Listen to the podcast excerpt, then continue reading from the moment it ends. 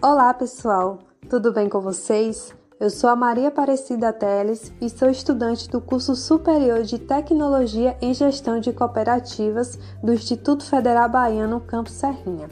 A partir deste podcast, eu e meu grupo, composto por Tarsila Meirelles e Alexandre Teles, também estudantes do curso, trataremos sobre um breve conhecimento dos processos da contabilidade, em especial sobre um dos temas, que são as demonstrações das sobras e perdas das sociedades cooperativistas. Então, aumenta o som e vamos lá. Para darmos início ao assunto proposto, nada mais justo começar falando um pouco sobre o que são as sociedades cooperativistas. As sociedades cooperativistas surgem a partir da união de várias pessoas que buscam os mesmos objetivos e visam a qualidade de vida em prol de todos. Ela forma-se como uma organização de prestação de serviços e atividades, fornecendo para a própria cooperativa e comunidade, permitindo a inclusão e acesso a uma maior renda. Vale lembrar que não tem como objetivo o lucro, mas o proveito comum. Toda pessoa que faz parte desse tipo de modelo de organização torna-se cooperado, ou melhor, o dono, o trabalhador e cliente ao mesmo tempo. Ou seja, todos que fazem parte prestam atividades para sua própria melhoria de vida. No cooperativismo, existem sete princípios, que são adesão voluntária e livre, gestão democrática pelos membros, participação econômica dos membros, autonomia e independência, educação, formação e informação, intercooperação e, por fim, interesse pela comunidade.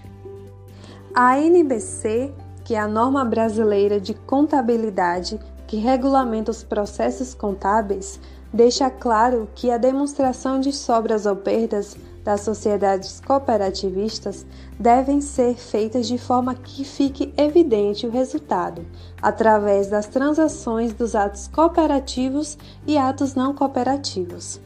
No ato cooperativo, a movimentação é definida como ingressos e dispêndios, e as movimentações com o ato não cooperativo são definidas como receitas, custos e despesas. Ficou confuso? Calma que vamos te explicar. Para o entendimento da legislação contábil do cooperativismo, é necessário esclarecer o que são as transações de atos cooperativos e atos não cooperativos, que está presente na Lei Geral do Cooperativismo, Lei 5.764 de 1971, que se trata dos fatos contábeis. Denomina-se atos cooperativos os praticados entre as cooperativas e seus associados, entre estes e aquelas, e pelas cooperativas entre si quando associadas, para a execução dos objetivos sociais. O ato cooperativo não implica operação de mercado, nem contrato de compra e venda de produto ou mercadoria, ou seja, na sua natureza não há incidência de tributos, como por exemplo o imposto de renda. Podemos dar um exemplo de ato cooperado é quando o associado de uma cooperativa de crédito desfruta da obtenção de créditos na mesma, sendo que faz parte dos objetivos da cooperativa a facilitação do acesso ao crédito para o seu cooperado. E se tratando do ato não cooperado, este é caracterizado pela articulação com parcerias externas, ou seja, outros tipos de organizações, havendo a incidência de tributos.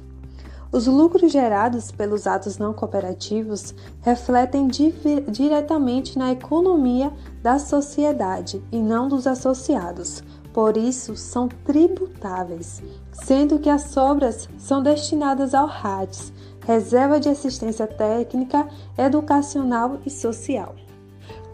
Como exemplo de ato não cooperado, podemos usar uma cooperativa de produção com objeto como objeto explicativo e destacar o repasse dos produtos de seus cooperados para uma maior comercialização.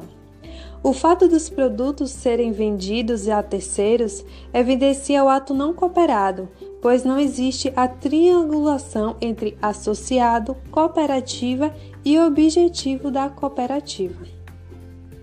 Em virtude disso, é que foi criada uma norma específica para esse tipo de sociedade, pois com ela ficará evidenciado que o resultado da cooperativa com os associados gera os atos cooperativos e com terceiros gera o ato não cooperativo. Ah, só para não esquecer, o demonstrativo que evidencia o resultado da cooperativa no exercício social é denominado demonstração de sobras ou perdas, mais conhecida como DSP, e não demonstração do resultado do exercício, o DRE, o qual normalmente é utilizado para mostrar os resultados das empresas. Gostaram? Então fiquem ligadinhos que no próximo podcast traremos mais informações sobre o processo da contabilidade, em especial nas cooperativas. Tchau!